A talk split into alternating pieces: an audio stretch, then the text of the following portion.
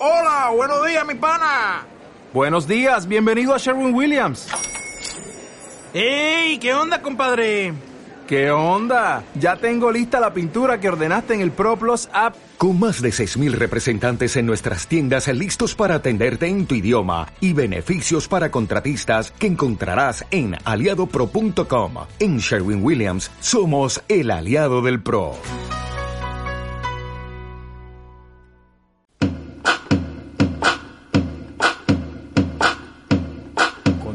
Ustedes, back to back.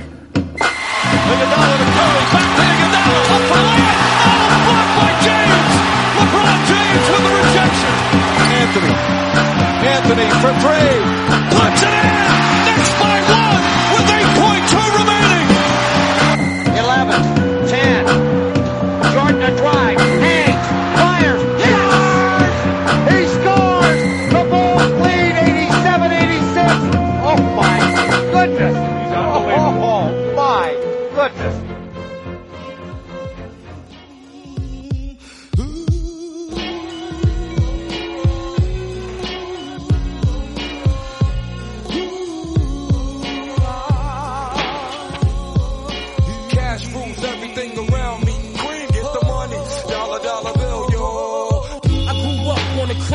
The New York Times side. Staying alive was no job, at second hands. Moms bounced on old men. So then we moved to Shallon Land, a young youth. You're rocking the go-to, low goose. Only way I begin to G-York was drug loot. And let's start it like this, son. Rolling with this one and that one, pulling out gats for fun. But it was just a dream for the team who was a fiend. Started smoking wools at 16 and running up in gates and doing hits for high stakes. Making my way on fire skates. No question I was speed for cracks and weed. The combination made my eyes bleed. No question I would flow off and try to get the dough off. Up right boys. My life got no better. Same damn low sweater. Times is rough and tough Muy buenas a todos, bienvenidos una semana más a Back to Back. Esta semana introducimos el programa con un temazo clásico de Gutan Clan, del afamado grupo de Nueva York, y su canción Cream. Una carta de presentación inmensa para todos aquellos que no había, tengáis el conocimiento de este maravilloso grupo. Un grupo formado por nueve integrantes, aunque tienen algunos asociados también. Merece la pena que al que le guste este género de música escuche canciones en YouTube de ellos. Y esta semana tenemos un programa especial. Solo va a haber una entrevista de más de una hora a Brian García, uno de los mayores expertos que tenemos en España sobre la liga universitaria norteamericana, por supuesto, de baloncesto. Y el motivo de esta entrevista es que ya estamos en marzo, casi a mediados, y se acerca lo que se conoce como March Madness, que es la carta de presentación de muchos jóvenes para los equipos de la NBA, la fase final de la NCAA, que hay bastante, por cierto, repercusión, cada vez más seguidores en España. Durante una hora y pico mis compañeros van a entrevistar a Brian García y hablaremos con él, por supuesto, de todos los jóvenes que este año prometen en qué equipos pueden acabar y bueno, también por supuesto hablaremos un poquito de la NBA. Os dejo con la canción no sin antes recordar nuestras redes sociales en Twitter arroba B2B Spain y en Facebook e Instagram back to back Spain.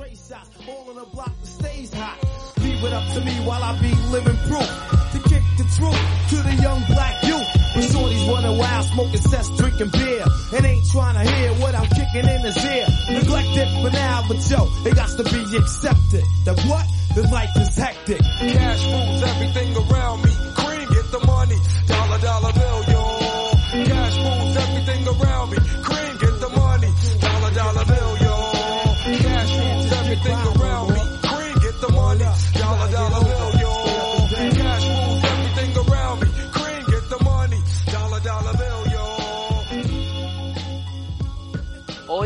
En la previa de la March Madness, eh, tenemos un programa muy especial. Me toca contar con la, con la inestimable ayuda de Tobías Lairo y Manu Herráez. ¿Qué tal, compañero? Hoy, hoy es. Estamos ahora en tiempos de, de fiebre y vamos a pasar del coronavirus a la feria de la fiebre del Mar Madness, yo creo, ¿no? Creo que un poquito.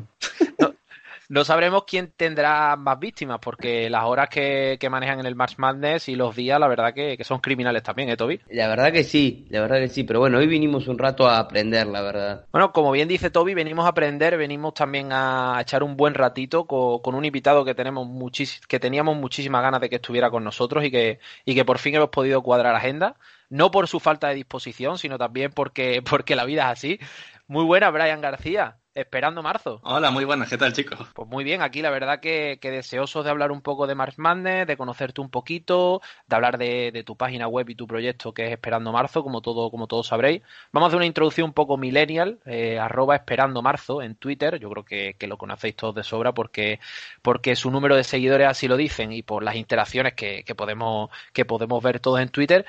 Pero nos gustaría, Brian, que así un poco para, para empezar nos contara un poco cómo, cómo surgió el proyecto, cómo, cómo te decantaste por el baloncesto universitario más que, que por la NBA, que es el acceso básico de, de, cualquier usuario. Sí, bueno, la verdad es que como todo hijo de vecino que prácticamente sigue la NBA, eh, yo empecé la NCA pues siguiendo NBA realmente. Lo que pasa es que llegas a un punto en el que dices, oye, todos estos chicos, todos estos chavales, ¿de dónde vienen? ¿De dónde salen? Que los ves ahí en el draft un poco y dices, ah, vale, sí, universidad tal, universidad tal, universidad tal, hasta que un día dices, bueno, pues vamos a ver qué son estas universidades, cómo juegan y tal, y empiezas a investigar, empiezas a investigar, empiezas a investigar y al final pues te acabas, en mi caso me quedé prendado totalmente de, de la competición. Y, y, nada, y al final hasta el punto de que he dejado de lado la NBA, hace ya no sé cuántos años llevo ya sin ver un partido de NBA más allá de highlights y las típicas noticias que, que van saliendo a nivel nacional. Y nada, y decantado pues ya prácticamente por el baloncesto universitario y enganchadísimo.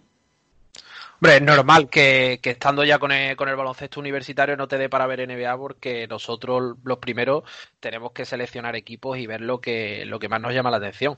A ver, universidades es verdad que hay, hay muchísimas, hay 353, si no me falla la memoria, creo que son 353 al año que viene una más, además, 354, que por si éramos pocos, una más. Pero sobre todo, pues las que se siguen principalmente son las llamadas majors, que es donde están pues la ICC, la Big Ten, la Big 12, los grandes programas universitarios históricos, ¿no? UCLA, Michigan State, Duke, North Carolina.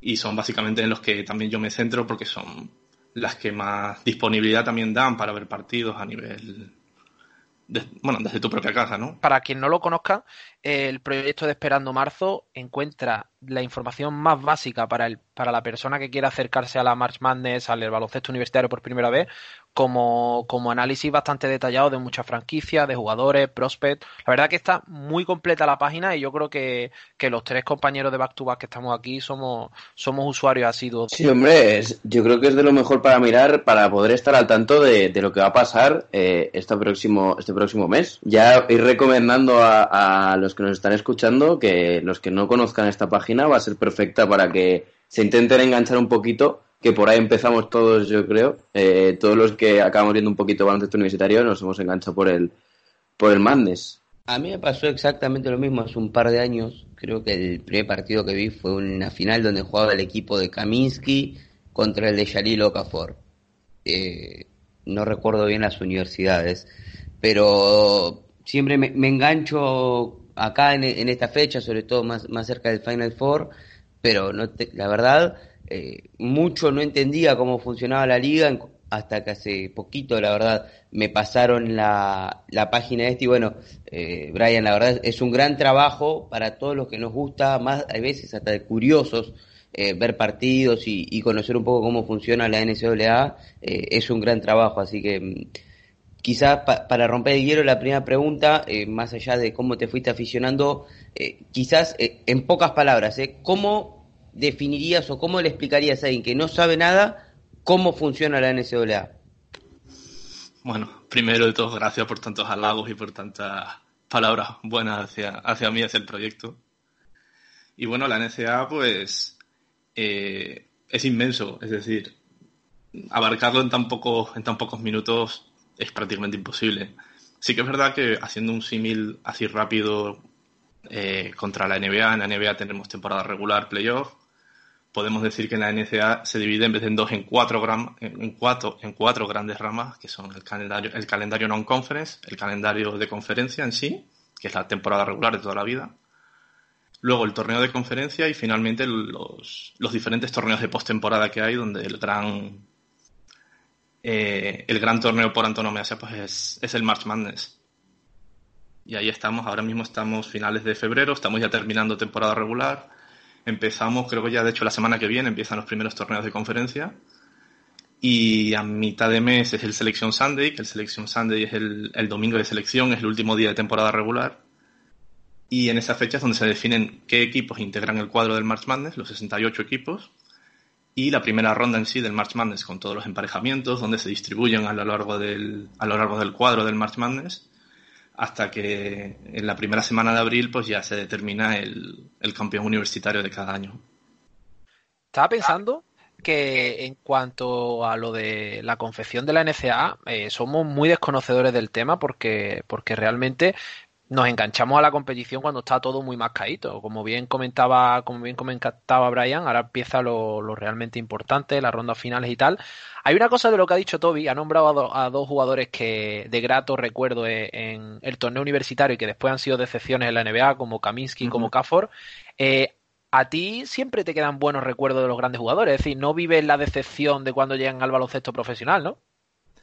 Sí, es que es diferente porque en la NCA hay muy buenos jugadores y, yo creo que mucha gente también espera que la gente que los jugadores que son grandes jugadores universitarios sean también grandes jugadores en la NBA, por ejemplo, o grandes jugadores eh, una vez dan el salto a, profesionales en Europa o Asia, o... pero no sé. De hecho, yo me aficioné, uno de los grandes jugadores por los que yo me aficioné fue JJ Reddick en Duke, que decía, joder, este chavalín pequeñito, como tira, esta muñeca, impresionante. Y bueno, luego más tarde siguió Jimmer Fridet, por ejemplo, que es un jugador muy del corte de J.J. Redick también. Y, y, que, por ejemplo, Fridet no llegó a, a, cuajar en la NBA, ¿no? Aunque ahora en Europa sí que lo está haciendo francamente bien. Podemos ver como, como, a, como a Brian lo que le gustan son las metralletas, ¿eh? ¿Has visto los nombres que... Sí, sí. J.J. Redick, ¿te, gusta, ¿te gustan jugadores de manita?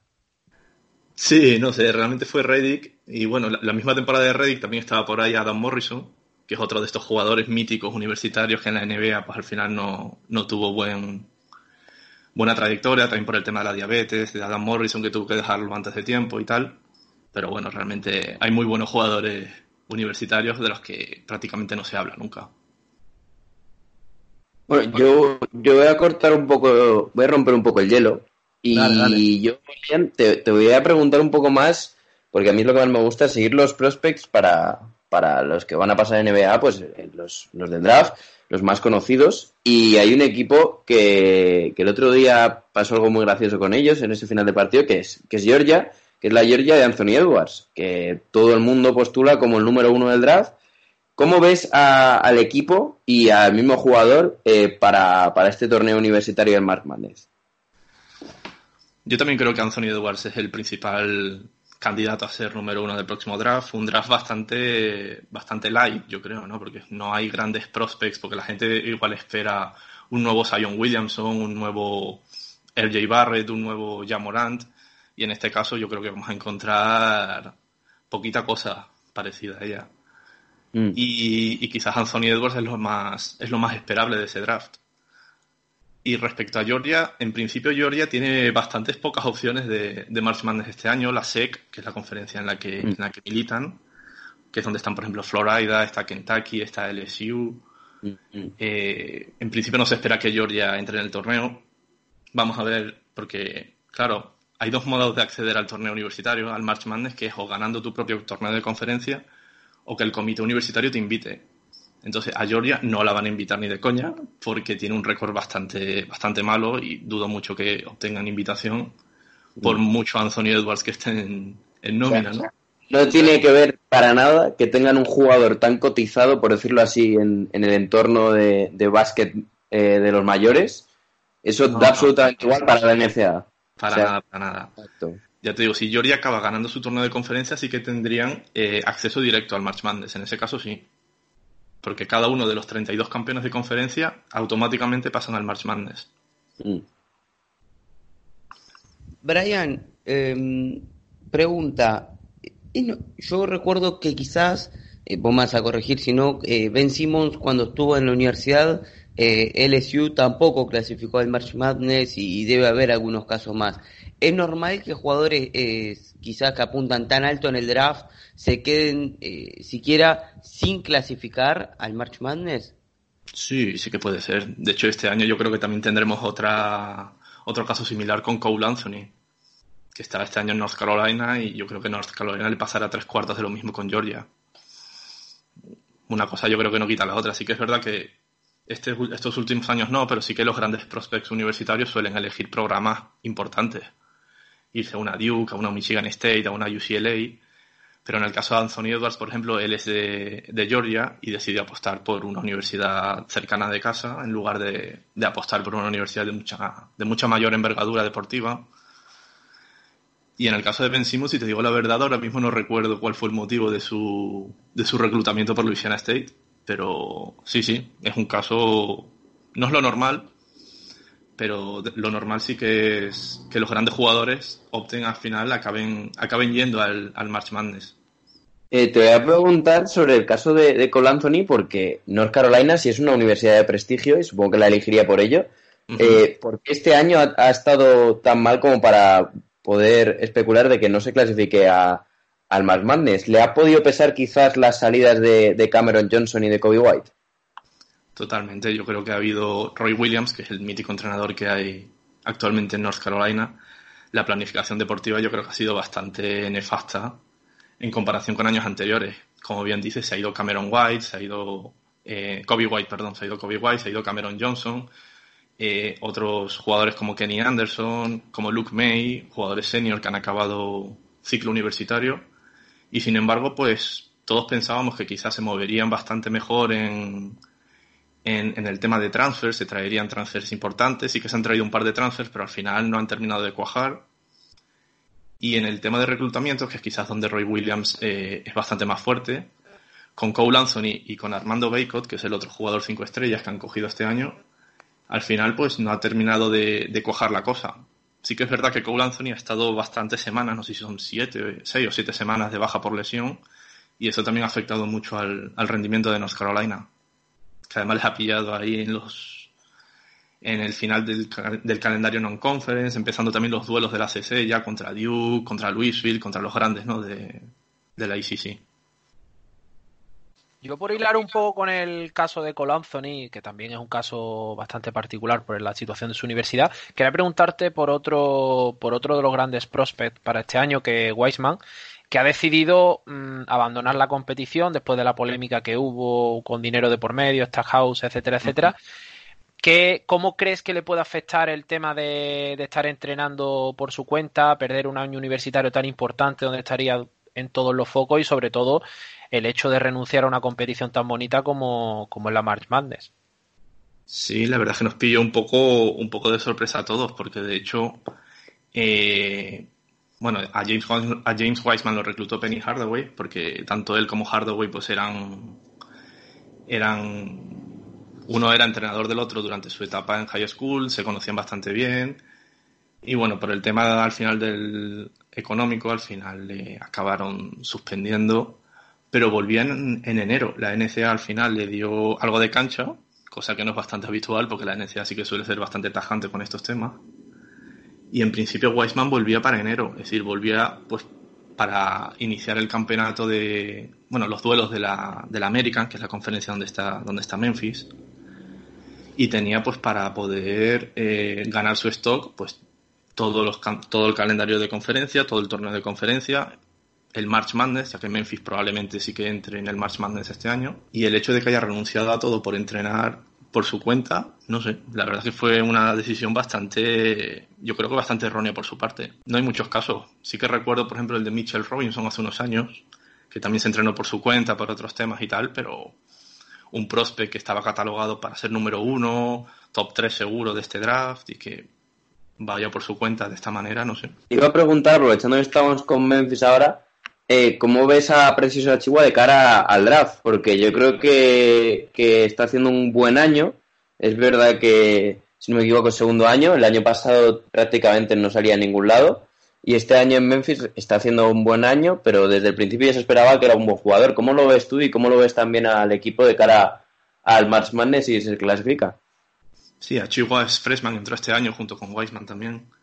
Y, y sí que es verdad que ha sido el gran beneficiado de la marcha de, de porque él es un jugador que se mueve ahí entre el 3 y el 4, ahora quizás más al 4, aprovechando que no está Weisman, es la gran referencia interior, se sale también más fuera a tirar, es un, es un jugador bastante interesante.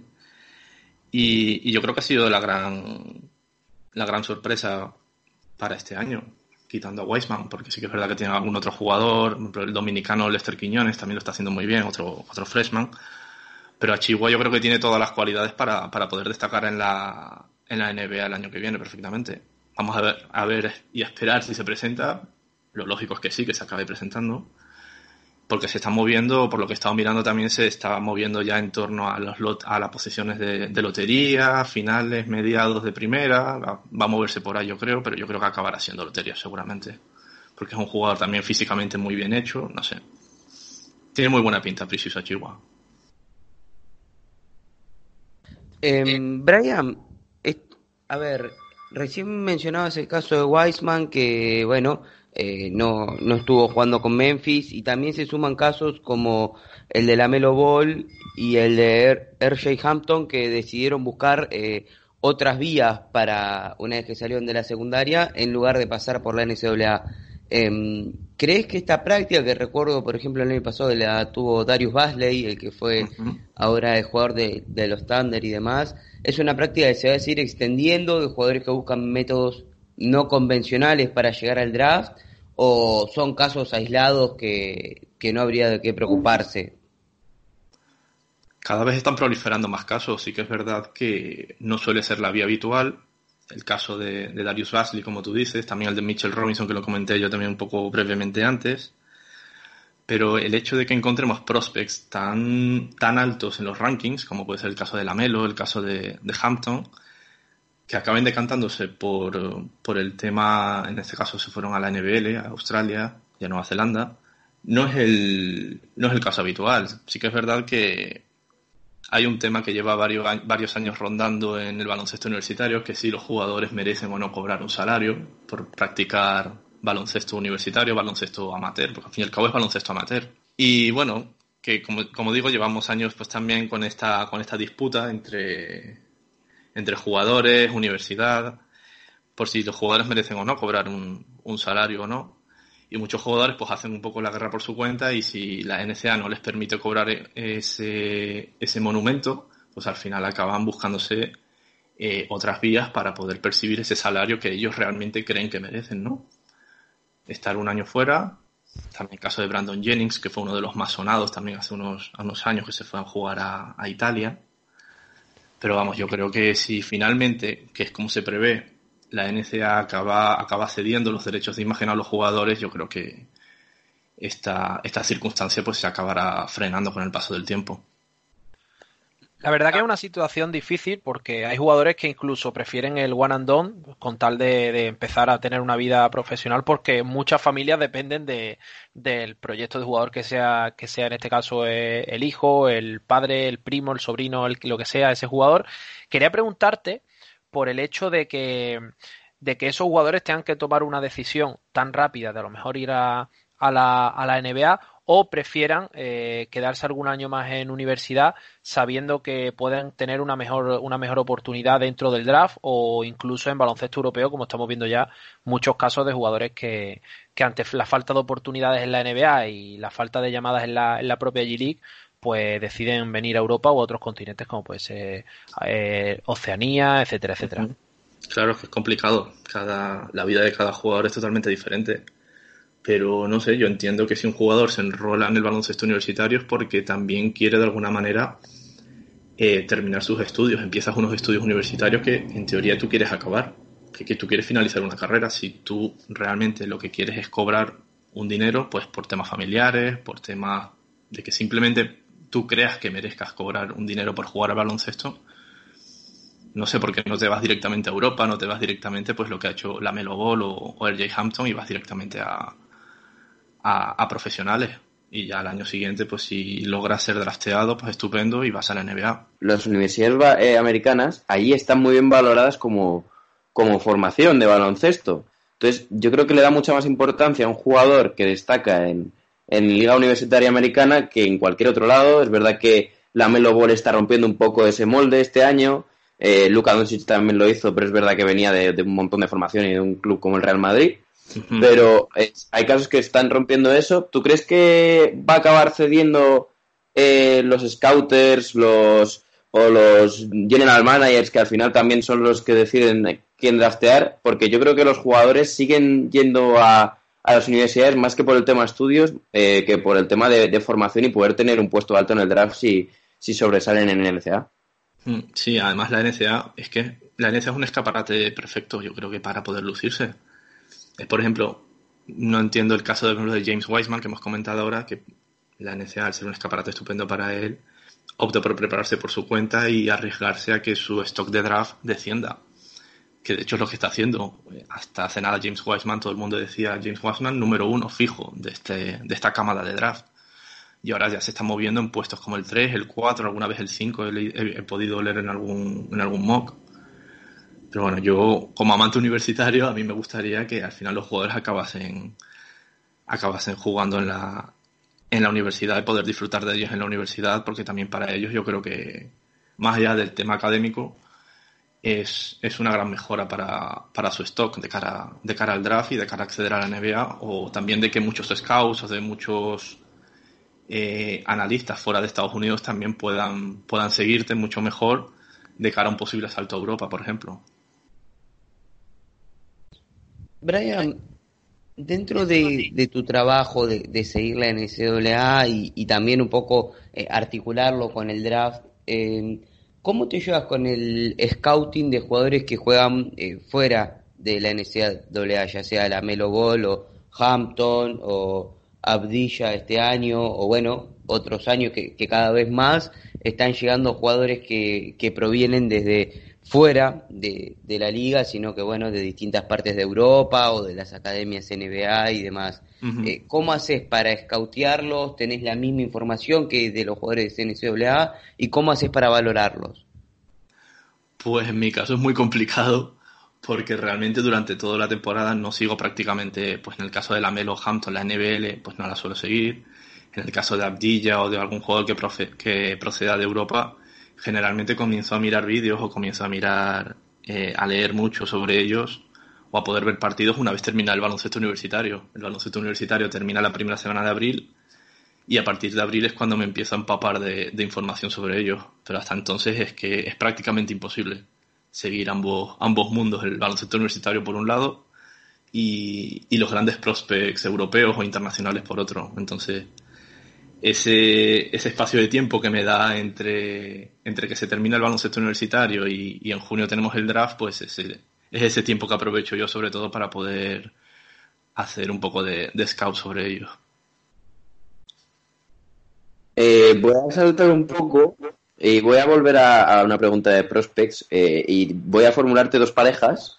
Eh, no, es como, no es iba al final a jugar en el, el March Madness estas dos universidades, que son Arizona y Washington, eh, que tienen sus parejas que están bien posicionadas de cara al draft, como son en Arizona Nico Mannion y, Green, y en Washington eh, tenemos a, Stewart y a McDaniels. Eh, ¿Cómo ves a estas parejas? ¿Cómo ves a cada jugador y, a la propia universidad si, si consiguen finalmente clasificarse? Pues en el, vamos, empezando por las universidades, yo creo que Arizona no va a tener ningún problema al final para entrar al, al March Madness.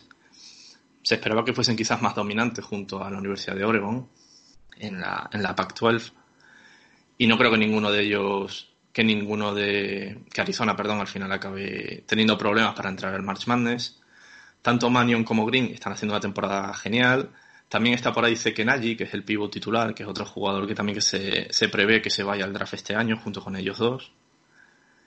Y yo creo que Arizona tiene un plantel muy bueno. Sean Miller es un reclutador estupendo y, trae cada año jugadores muy buenos a Arizona. Y yo creo que los tres acabarán yendo a la NBA sin ningún tipo de problema. Y incluso yo creo que serán los tres primeras rondas sin ningún tipo de problema.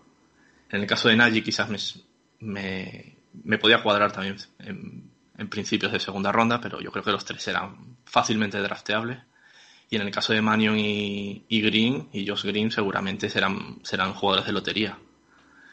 Y distinto caso es el de Washington, porque Washington se esperaba que también junto a Oregon y, Arizona estuviesen ahí en el top de, de, la conferencia, en el top de la, de la Pac-12, pero ha sido llegar el, los duelos de conferencia y descarriar totalmente. No sé por qué motivo realmente, porque tienen jugadores muy buenos, en el, más allá de Daniels y, y Stewart, jugadores como Nasaya Carter, como Quaid Green, Sí que es verdad que Quaid Green, al final fue elegido, eh, fue inelegible académicamente, por motivos académicos no se le ha permitido terminar la temporada. Pero al final Washington está en lo peor de lo peor de la conferencia, cerrando la conferencia, cuando debía de estar en lo más alto, junto con Arizona, Oregon, Colorado incluso. Pero bueno, yo creo que los stocks de draft, tanto de, de McDaniels y, y, Stewart, siguen estando también eh, sobre la primera ronda. Eh, en el caso de Stuart, yo creo quizás más abajo. Se espera mucho de Jaden, de Jaden McDaniels, que por potencial yo creo que podría ser un jugador top 3 fácilmente. Es un jugador que por potencial eh, se esperaba incluso que fuese eh, pick 1 del draft hace un par de años, cuando todavía jugaba, cuando era segundo año, jugador, jugador de segundo año de instituto. Pero al final se ha estancado tanto que que prácticamente en la NCA no hemos podido disfrutar de él al, al 100%. Que lo pueda formar bien, sí que es verdad lo que tú dices, que en NBA puede tener un potencial futuro por, por ese físico que tiene. Es, para los que no le conozcan, es un alero muy, muy alto, de casi 7 pies, eh, y, y, con una envergadura gigante. Sí, sí, es una pasada el jugador.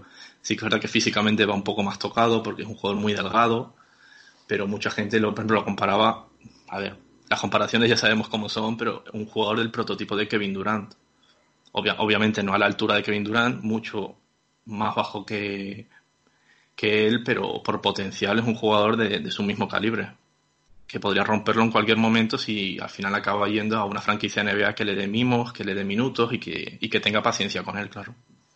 Y, el, y a terminar, para terminar justo, eh, ¿por qué ha pegado Stewart ese bajón en, en estos mock draft, porque a principio de temporada estaba prácticamente en todos eh, dentro del top 10 y ahora ha ido bajando un poco. Eh, ha debido ser, porque números, por números no está haciendo una mala temporada, además es un buen defensor. Eh, ¿Qué ha ocurrido con él? ¿Ha tenido que ver el, el fracaso de Washington? Pues yo creo que al final un poco sí, porque sí que es verdad que el potencial sigue estando ahí, es un jugador muy bueno, es un jugador que sobre todo por dentro es es, es, una pasada, es una bestia física por dentro. Le falta quizás algún centímetro, en mi opinión, para poder jugar de 5 puro en la NBA. Pero sí que ha sorprendido mucho la caída, porque es un jugador que se daba prácticamente por hecho que sería jugador de lotería y ahora mismo van rondando las posiciones 15, 20, suele estar por, por esas posiciones. Pero sí que ha sorprendido, sí, sí. Yo espero que, que no caiga mucho más porque si al, al, final acaba cayendo a finales de primera ronda, Isaiah Stewart es, es un buen caramelito para el draft. Brian, eh, te voy a llevar un poco más a lo que son los prospects, eh, los, más importantes, no tanto lo que es eh, la NCAA en sí y, y, su posible encaje en, en la NBA. ¿Qué jugador eh, de los que estamos hablando, de, lo, de los picks quizás de lotería, le ves?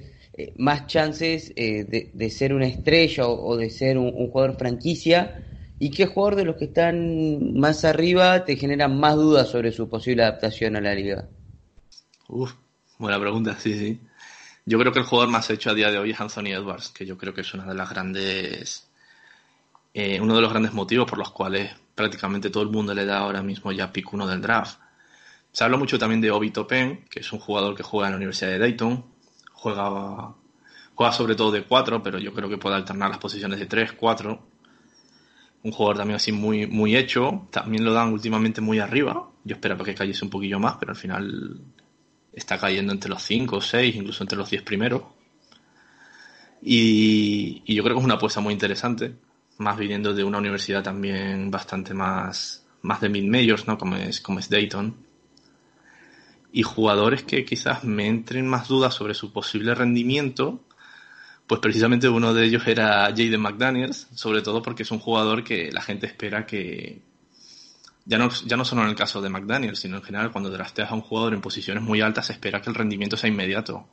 En el caso de McDaniels yo creo que hay que tener mucha paciencia con él.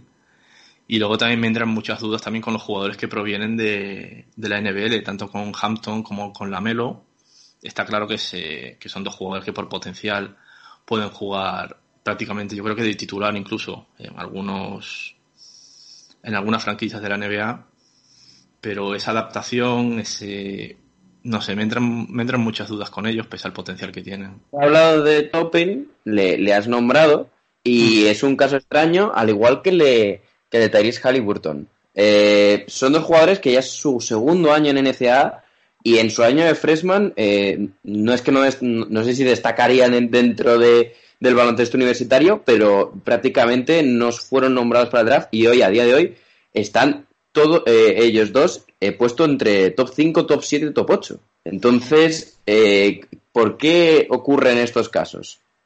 Sí, sí, sí que es verdad que pasaron muy desapercibidos el año pasado. También es verdad que el año pasado fue un año bastante extraño en cuanto a freshman porque prácticamente hablábamos de Zion, de Williamson y de poco más. Pero aún así sí que es verdad que Topen en Dayton y tanto y Halliburton en, en Iowa State no tuvieron malos años freshman. También es verdad que son dos programas, tanto Dayton como Iowa State, que no tampoco son programas que normalmente la gente hable cada día.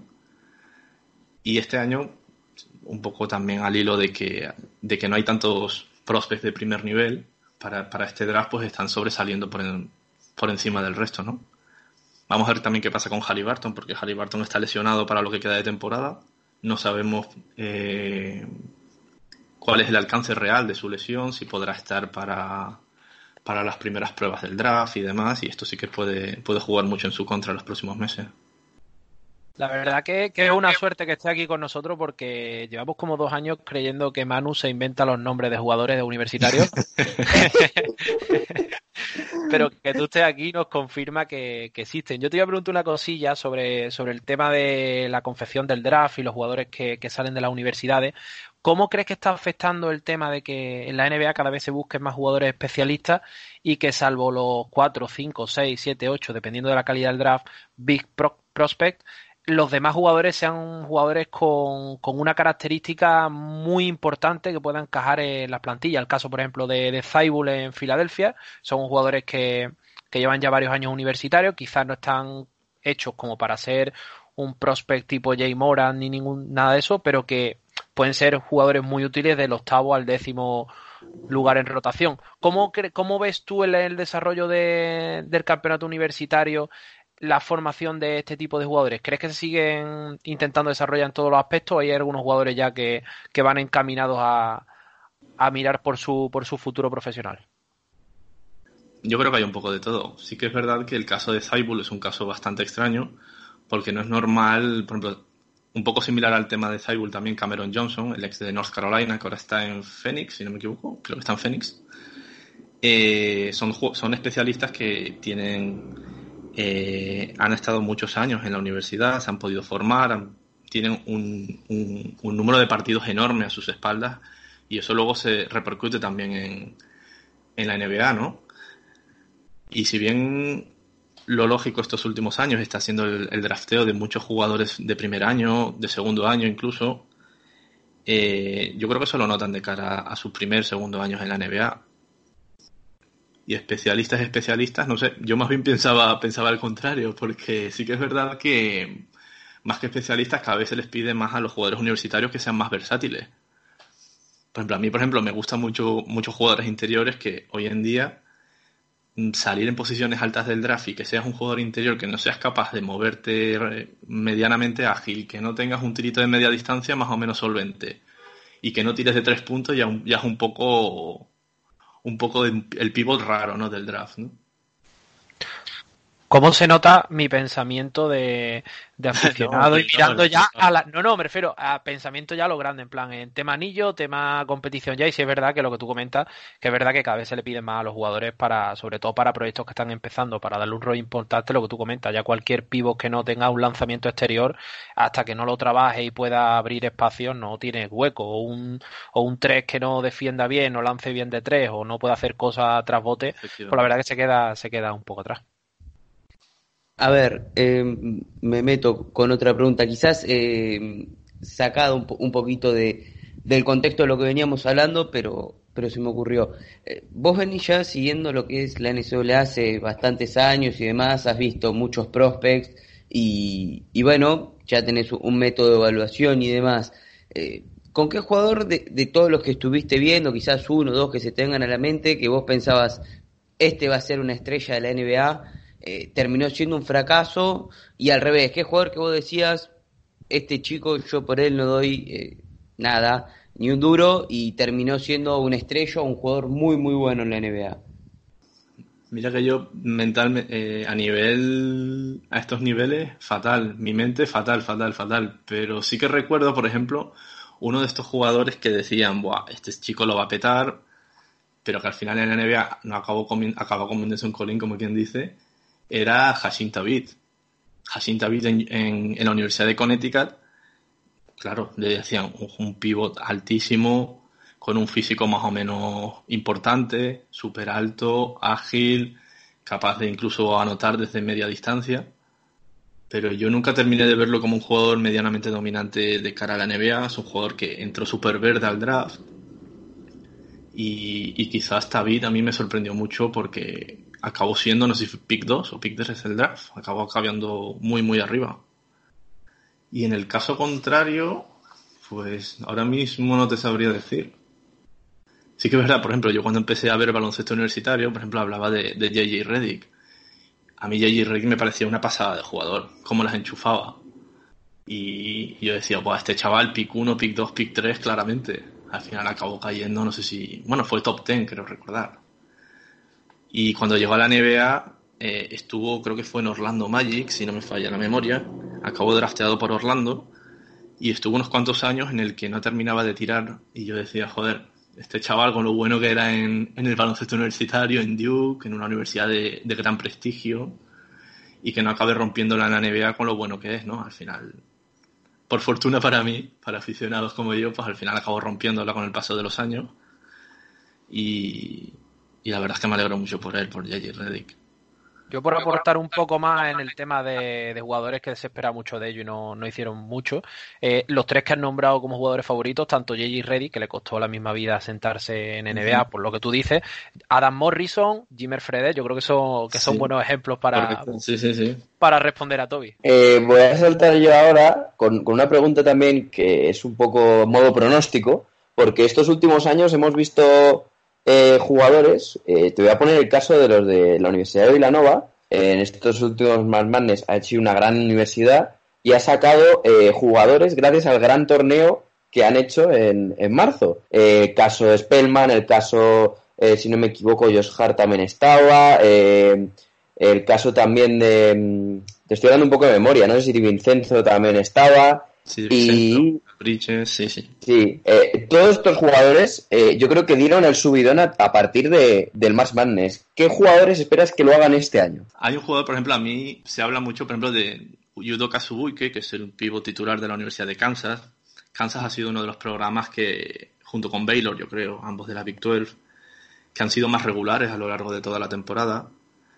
Y, y su stock es un poco, siempre ha sido muy bajo, siempre ha sido de segunda ronda, siempre ha sido finales, finalísimos de primera ronda, pero es un pivot muy, un pivot al un pivot clásico, un pivot que se mueve muy bien por dentro, que quizás a nivel de recursos ofensivos no va tan, no es tan versátil, pero que tiene, yo creo que tiene todo lo que necesita para poder destacar en la NBA.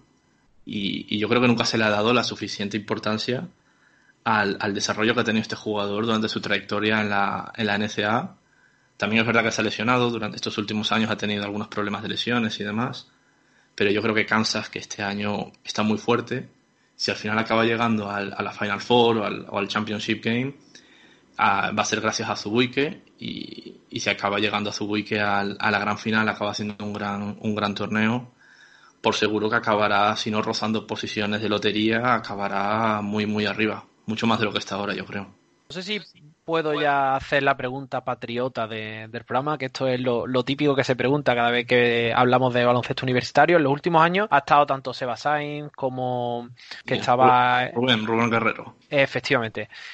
¿Cómo ves este año a Santi Aldama, su adaptación al baloncesto universitario y a lo mejor un poco sus expectativas de, de futuro en NBA? Porque es un, un jugador en el que aquí desde España se, se, le tiene mucha fe por lo que ha hecho en categorías inferiores con la selección española. Sí, sí, la verdad es que tiene muy buena pinta. Yo no he podido verlo todavía porque ha empezado a jugar hace relativamente poco, porque se lesionó antes de comenzar la temporada y lleva pues unos, no sé si son seis o siete partidos con, con los Greyhounds, con su, con su universidad, Loyola Maryland. Y es verdad que se apunta muy alto con él. De hecho, llegué a leer, no recuerdo dónde, en algún periódico, en algún medio español, de que podía ser el, el, prospect el mejor prospect universitario que ha dado España al- a la NCAA en su historia. Algunos lo comparaban incluso ya con Pau Gasol, ya un poco ya rizando un poco el rizo. Pero sí que es verdad que se espera mucho de él y ojalá se quede mucho tiempo en el baloncesto universitario, acabe de despegar, acaba de acabe de terminar de formarse y, y ojalá lo veamos en la NBA. Yo espero que sí, tiene condiciones muy buenas, se habla muy bien de él, tengo muchas ganas de poder verle ya en directo, más allá de, de highlights y de leer sobre él, pero, pero sí que se espera mucho de él. Quizás también un poco por lo que dices de que a nivel de categorías inferiores ha, ha conseguido grandes cosas con la selección y estoy deseoso, ya te digo, estoy deseoso por poder verle en un partido en directo. Eh, te voy a preguntar ahora sobre Duke, porque este año, vamos a decir que, que ha pegado un poco bajón respecto a, a reclutamiento, porque los últimos años había sido espectacular, sobre todo hay que recordar ese último año que reclutaron a los tres mejores prospects a, a principios de temporada. ¿Y qué esperas de, de Vernon Carney, que, que es el, el jugador más destacado de cara al draft eh, por parte de, de Duke, al igual que, que Trey Jones, que ya lleva varios años allí, es hermano o primo de Tyus Jones, si no me equivoco. Sí, hermano Eh, hermano menor, ¿no? Sí, ¿Y sí, qué esperas ellos dos como pareja, base pivot de la propia universidad? Si no, si no me equivoco, también está por ahí Cassius Stanley, que es otro jugador que, que está bien valorado. Sí, sí, sí. A ver, sí que es verdad que Coach Key tuvo un problema importante porque se les hay, precisamente como dices, draftea- eh, acabaron reclutando a los tres mejores jugadores de su promoción y al año siguiente, pues, de cabeza los tres al draft. Entonces, en un este año que la clase de reclutamiento ha sido un poco inferior, pues poder reemplazarlos a ellos, sobre todo pues, a, un, talento como Zion Williamson, era algo impensable. Sí que es verdad que aún así pues se ha nutrido de jugadores importantes, como dice Vernon Carey, que es quizás el más el más interesante de cara a la NBA. Para mí bastante infravalorado, porque es un jugador, un jugador interior muy interesante, que, que pese a que tiene un físico extraño, porque al igual un poco con el símil de Zion Williamson, es un jugador muy, muy pesado, pero muy ágil, es capaz de moverse a una velocidad espectacular en, en la pista. No sé, yo, yo esperaba que, que estuviese mucho más altos en los, en los mock de draft y está a mediados de primera ronda, rozando, rozando la lotería y, y yo creo que será el gran, el gran, la gran baza para Duke este año en el, en el March Madness. Otro jugador, Trey Jones, como dices, el hermano de Tyus Jones, eh, afronta su segundo año, es el gran, el gran líder de la Duke de este año, entre tanto jugador Nobel. Y es un jugador que destaca sobre todo a nivel defensivo, es un jugador yo creo que de los mejores bases defensivos de todo de toda la nación, junto con quizás Cassius Winston, el base titular de, de Michigan State. Y aún así Duke ha, reclutado también a otro par de, de cinco estrellas, como son Matthew Hart, un jugador con muy buena mano de tres, un 3-4 que tira muy bien de tres. Y el que comentabas, Cassius Stanley, que es un jugador que aporta un poco de todo, es ese típico, ese típico jugador pegamento que hace un poco de todo en la pista, comodín para el entrenador, físicamente muy bueno, pero que sobre todo pues está destacando por, por los highlights que deja prácticamente partido sí, partido también. Yo creo que todos ellos en algún momento acabarán jugando en la NBA. No sé quién, a ver, yo creo que Katie este año se irá a la NBA, Trey Jones probablemente si acaba siendo primera ronda también se marchará a la NBA. Y vamos a ver qué pasa con Stanley, con Hart. Tiene ahí por ahí algún otro jugador interesantillo también, pero, pero yo creo que Duke apunta, apunta alto también en este, en este March Madness. También te digo que yo soy un poco subjetivo con Duke porque es la universidad a la que más llevo siguiendo desde el primer día. Un poco por JJ Redick también. Entonces quizás soy un poco más... ¿Tú dirías que es la universidad más atractiva para, para poder ver? ¿O, o cuál pondrías tú tu top 3 para, para ver en este March Madness? Pues fíjate que yo veo bastante, bastante bien a Kansas, como comenté antes. Me parece, yo creo que el gran equipo a seguir, junto con Gonzaga, que está un poco ahí haciendo. Eh, no, está, no está entrando, digamos, en, la, en los pronósticos de nadie, pero ha sido prácticamente top 3 durante toda la temporada. Una Gonzaga que también ha perdido muchos jugadores importantes. Su mejor jugador también tiene problemas físicos constantes, Kylian Tilly, un ala pivot francés también muy interesante. Pero sí, yo creo que Kansas, Duke, Kentucky incluso este año está jugando también bastante bien. Louisville, eh, en la Pac-12 también me está gustando Oregon mucho. Son, son equipos interesantes. Florida State, que quizás es un equipo que, con el que no se contaba mucho, pero al final en, en postemporada también acaba rompiéndolo mucho. Hay muchos equipos interesantes este año, también porque este año está siendo un año un poco un poco irregular, por así decirlo, porque no hay un programa que tú digas, este programa va a ser va a estar en Final Four sí o sí, porque es que lo está petando desde, desde el primer desde el primer día. Y este año no, estamos, no, nos está, no estamos encontrando ningún equipo que pueda cumplir esa, esas expectativas, ¿no? Quizás Kansas, Baylor, Gonzaga, que son los más regulares, yo creo, durante todo el año.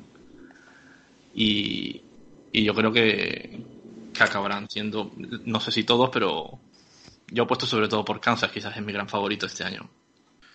Yo quería preguntarte, Brian, por el tema de los entrenadores eh, en la NCAA, porque tenemos dos de los últimos casos más recientes de entrenadores que han salido de, la universidad, no han tenido grandes experiencias, como John Bailey en Cavaliers, por se han filtrado que había muchos problemas en cuanto a método, entrenamiento y el trato de, de jugadores de jugadores profesionales, y otro es el de Rick Pitino, que se fue a entrenar a la selección griega y después ha tenido un doble paso por, por Panathinaikos.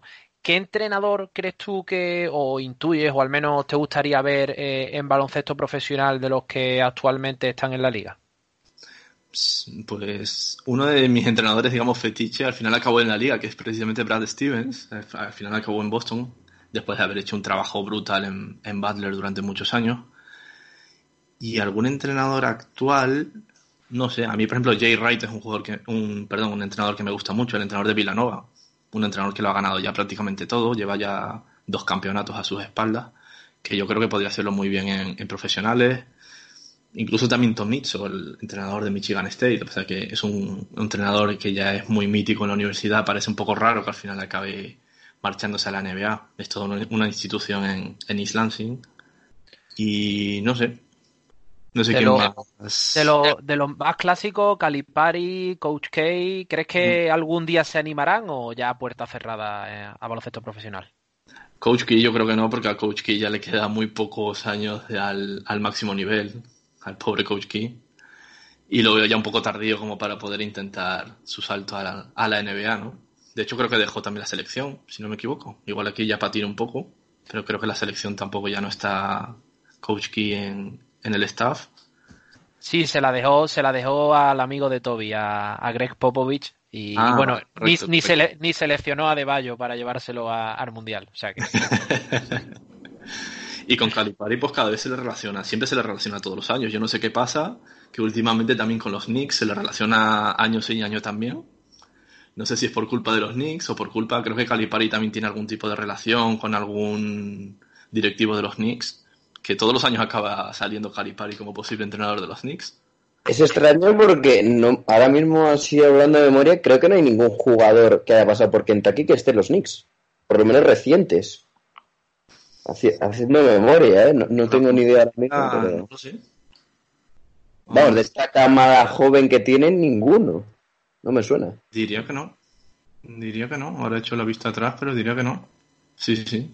Pero sí que me suena leer algo de en algún, en algún artículo que Calipari tenía algún tipo de amistad con, no sé si con el general manager o con el presidente o con miembros del staff, sí, sí.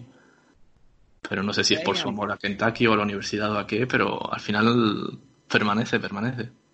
Brian, eh, nombraron a los Knicks y también nombraron a Jay Wright. Eh, algunos reportes de hace un par de días decían de que los Knicks estaban pensando en ofrecerle el puesto de entrenador y como entrenador con superpoderes básicamente y un contrato muy muy grande, a ver si se animaba a, dejar Villanova y, hacerse cargo como, el entrenador de los Knicks. ¿Crees que por su personalidad y, por su estilo podría ser el hombre que, rescate a los Knicks de, la parte baja? ¿O sería otro entrenador más eh, en la historia reciente de los Knicks que pase sin pena ni gloria?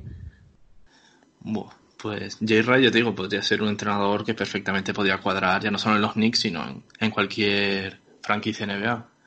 Ya en el caso de los Knicks no te sabría decir porque ya últimamente llevan un, un historial de entrenadores que el que consiga dar con la tecla de esta, de esta franquicia, pues poco menos que Hall of Fame.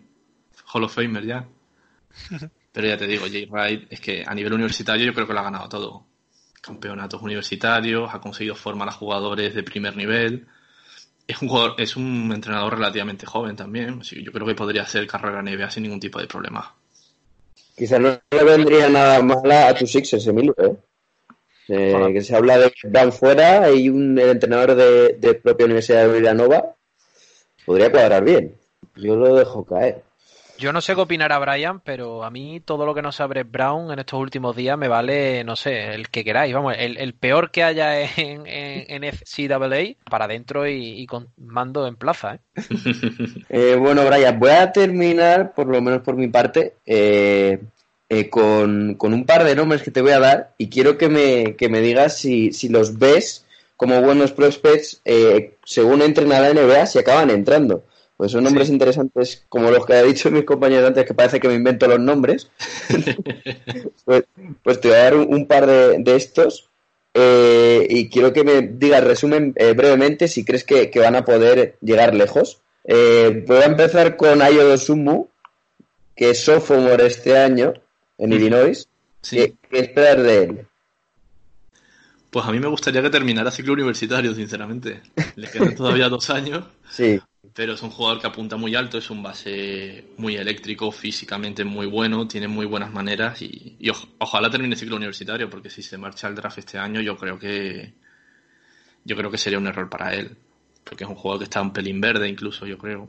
No le vendría mal, ah, por lo menos un añito más, que termine su año junior y, y que acabe por lo mínimo en primera ronda. Es un jugador que por talento tiene que estar en primera ronda sí o sí. Uno que me ha llamado mucho la atención es Marcus Howard, que es tercer año, o no, último, es último año ya. Senior, perdón, sí, sí, es y, y está promediando una barbaridad de puntos, 27 puntos por partido, pero claro, es un base muy, muy bajito. Eh, ¿Cómo le ves en la NBA? Porque yo creo que es un caso similar al de, al de Carson Edwards, ¿no? A mí es un jugador que me encanta. El problema de Marcus Howard es que es un, es un escolta alero en el cuerpo de un base. Es un jugador que no, no llega a los, creo que no llega a los seis pies incluso. Es No, no, no llega. pequeñito. Pero es una pasada como, como anota este chaval. Sobre todo de tres tiene una manita. De estos jugadores que me gustan a mí, JJ Reddick, Jimmy Fridet, sí, sí, pues del mismo, del mismo corte.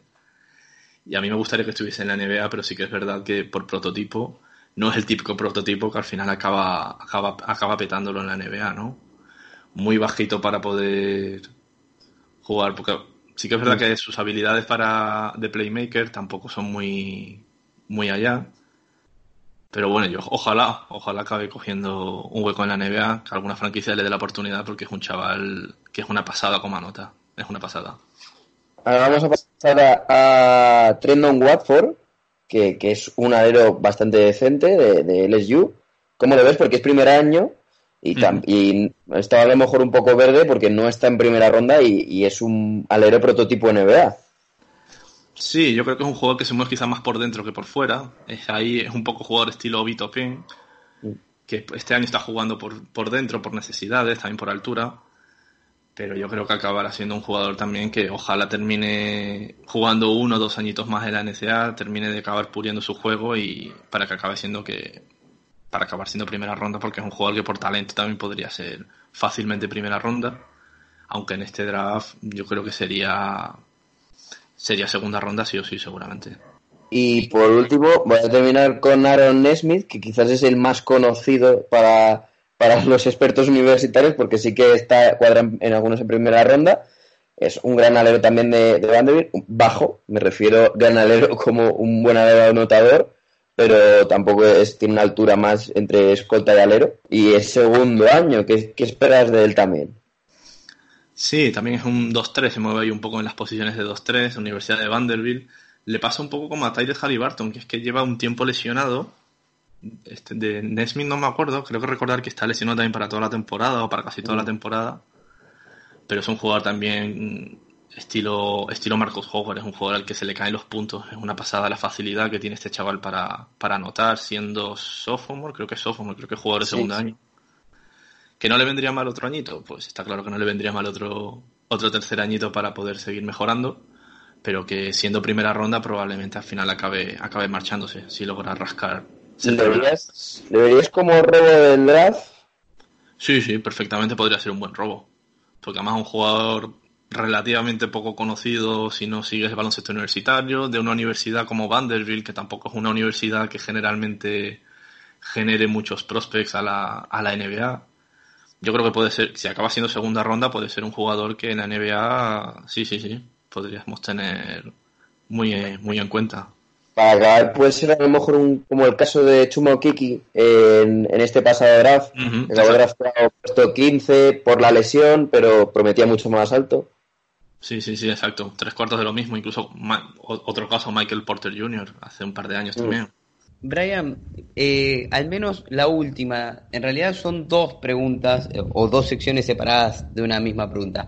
Ah, Em, la, la primera, em, como buen fanático de, de los Spurs, em, bueno, estamos en un periodo de, de transición bastante importante y vamos a tener primero un pick alto y después probablemente un cambio de entrenador. Eh, con el pick al- alto, si fuese San Antonio, eh, ¿por qué prospect de todos los que estuvimos hablando irías? Y si tuvieses que buscar un entrenador que, se enca- que encaje un poco a, la filosofía de San Antonio dentro del NCAA, ¿crees que hay alguno que pudiese reemplazar a Popovich? Ostras, estamos hablando de reemplazar al señor Popovich, ¿eh? que no son. No es moco de pavo, ¿eh? no sé, a ver, para, un, para una franquicia como, como San Antonio, yo optaría por un entrenador estilo Tomicha, un entrenador que. Con, con carácter, un entrenador que lleva muchísimos años dirigiendo baloncesto universitario y que si se decidiese, que yo creo que no, pero si se decidiese entrenar a, a profesionales, se, se marchase a la NBA, San Antonio sería un lugar, yo creo que fantástico para comenzar un, un nuevo proyecto. Y, y respecto al pick de draft, sinceramente no sé muy bien qué le hace falta a San Antonio, qué tipo de jugador le hace falta a San Antonio. Eh, pivots, aleros, pivots y aleros diría básicamente. Pivots y aleros, pues quizás, quizás, quizás, igual Vernon Carey, el de Duke, que estuvimos hablando antes, podría ser una opción interesante. Otro jugador que no hemos hablado, que quizás puede ser una, una alternativa, no sé si le podrá caer hasta San Antonio, es Daniel Oturu, que es un pivot que juega en la Universidad de Minnesota, que dudo mucho que lo veamos en el March Madness, porque Minnesota lo tiene también un poco complicado para, para acceder al Madness. Pero es un jugador también que se ha revalorizado, mucho con el paso de la temporada y que puede ser un- una referencia interior interesante también para, para San Antonio.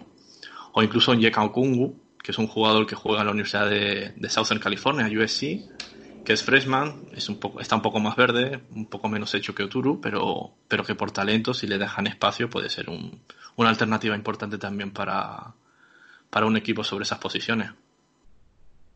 Bien, y la- las últimas que me quedan, eh, pensando un poco en, en los prospects, en los tres o cuatro que, que vos elijas eh, contarnos, si tendríamos que buscarles una comparación NBA a Wiseman, a Anthony Edwards, a Lamelo Ball, Cole Anthony, los que elijas, eh, ¿qué comparación de jugadores NBA en ese rango de, potencial y estilo eh, le podemos dar a alguno de estos jugadores?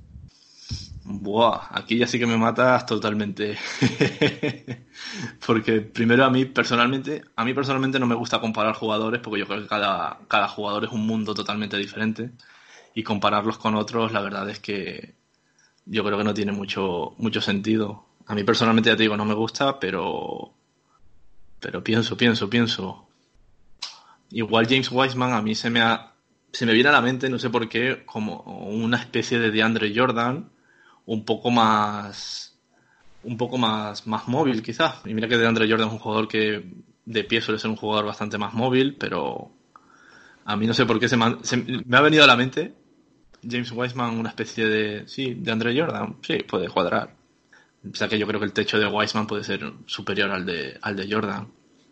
Por Y del- compararlo un poco, ¿puede ser un de Andre Ayton? ¿O crees que de Andre Ayton tiene mucho más repertorio que, que Wiseman? Sí, yo creo que Aiton, Aiton tiene bastante mejor repertorio que Wiseman. Wiseman sí que es verdad que lo sacas un poco de la pintura y se pierde, se pierde bastante, porque donde realmente su foco de, de acción es cuanto más cerca del aro mejor, reboteador nato, un- físicamente también muy bueno, pero sí que es verdad que se sale de la pintura y Wiseman hace un poco de aguas.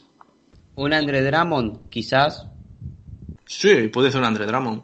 Además, Andre Drummond es un jugador también que le costó mucho adaptarse a la NBA en sus primeros años. Y vamos a ver si Wiseman no sigue su misma su mismo camino, pero sí que podría ser una comparativa interesante, sí, sí. Alejandro, nuestro presentador, diría que todavía le cuesta adaptarse a la NBA, pero bueno, eh, a Drummond, él, él, es muy fanático de Drummond, él lo, lo quiere mucho.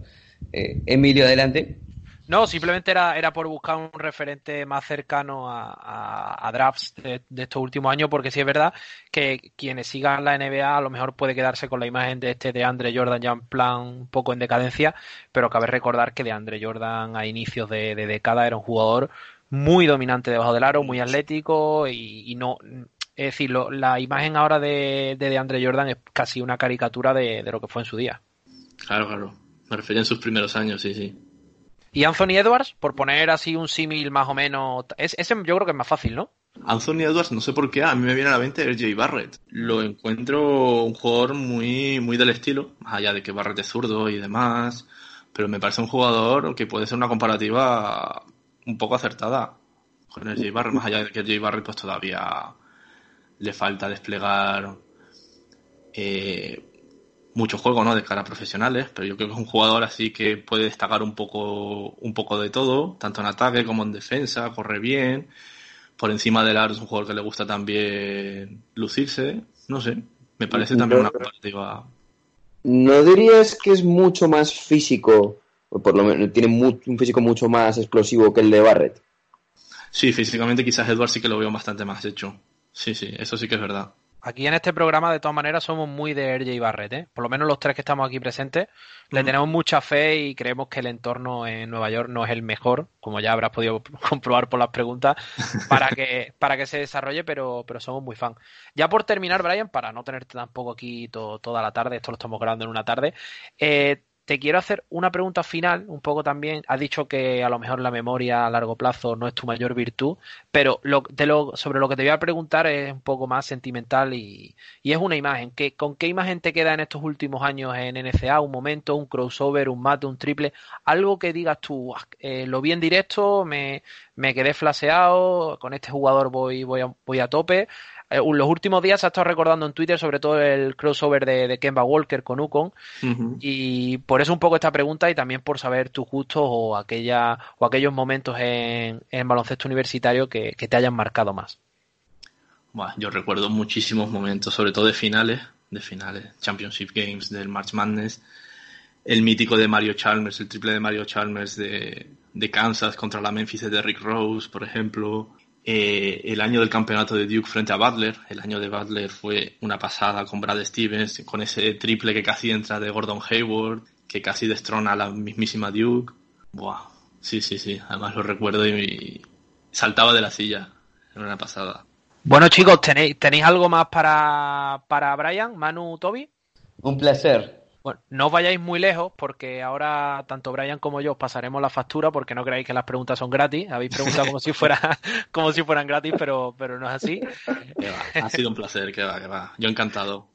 Brian, un minutito, 30 segunditos, lo que tú creas oportuno para, para darle un poco más de, de promo a, a, la web, a la cuenta de Twitter, a tu proyecto, porque, porque la verdad lo merece. Nada, pues a ver, en Esperando Marzo yo sí que es verdad que años atrás yo tenía bastante más tiempo libre y me dedicaba más a escribir más asiduamente. Últimamente ya prácticamente lo dejo todo por, por Twitter.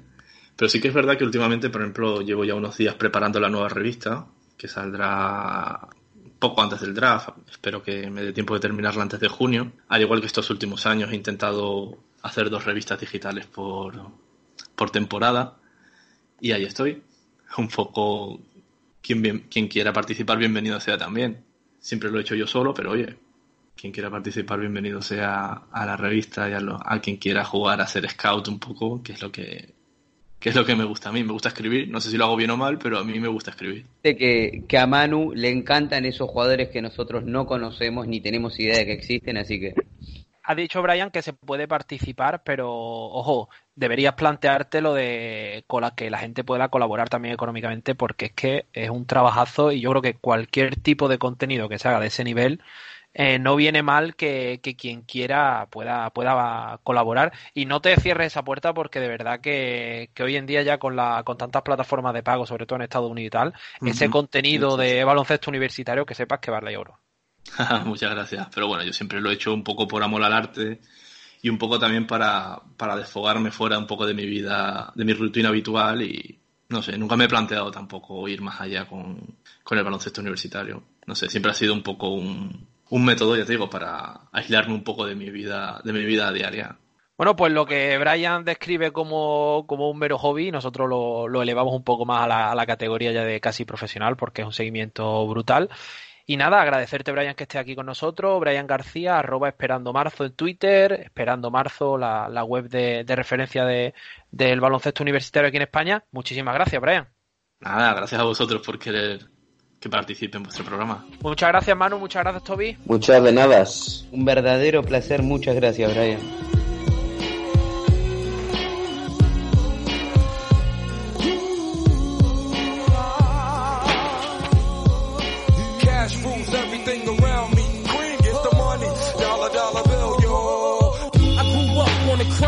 The New York Times side. Staying alive was no job, at second hands. Moms bounced on old men.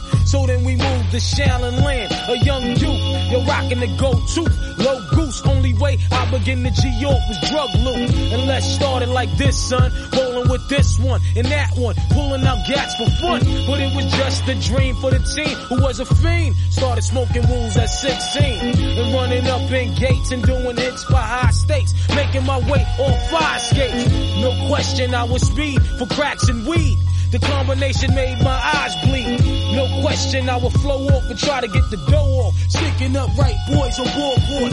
My life got no better. Same damn low sweater. Times is rough and tough like leather. Figured out I went the wrong route. So I got with a sick tight click and went all out. Catching keys from cross seas, rolling in MPVs every week. We made 40 G. Yo, brothers, respect mine. I ain't gonna tech now. Bow, move from the gate now. Cash rules everything around Dollar, bill, yo. Cash rules everything around me. Cream, get the money. Dollar, dollar bill, yo. It's been 22 long, hard years. I'm still struggling. Survival got me bugging, but I'm alive on arrival. I beat back the shape of the streets to stay awake to the ways of the world. Deep. A man with a dream with plans to make cream was fail. I went to jail at the age of 15, a young buck selling drugs and such who never had much, trying to get a clutch on what I could not touch. The court played me short, now I face incarceration. Pacing, no one upstates my destination. Handcuffed in back of a bus, 40 of us. Life as a shorty shouldn't be so rough. But as the world turned, I learned life was hell. Living in the world no different from a cell. Every day I skate from Jake's giving chase, selling bass, smoking bones in the staircase. Though I don't know why I chose to smoke cess. I guess that's the time when I'm not depressed, but I'm still depressed. And I ask, what's your work? To give up, so I seek the old earth who explain working hard may help you maintain. To learn to overcome the heartaches and pain. You got stick up kids, corrupt cops and crack rocks and stray shots. All in a block that stays hot. Leave it up to me while I be living proof. To kick the truth to the young black running wild, smoking cess, drinking beer. And ain't trying to hear what I'm kicking in his ear. Neglected for now, but yo, it got to be accepted. That what? The life is hectic. Cash moves everything around me. Cream, get the money. Dollar, dollar bill,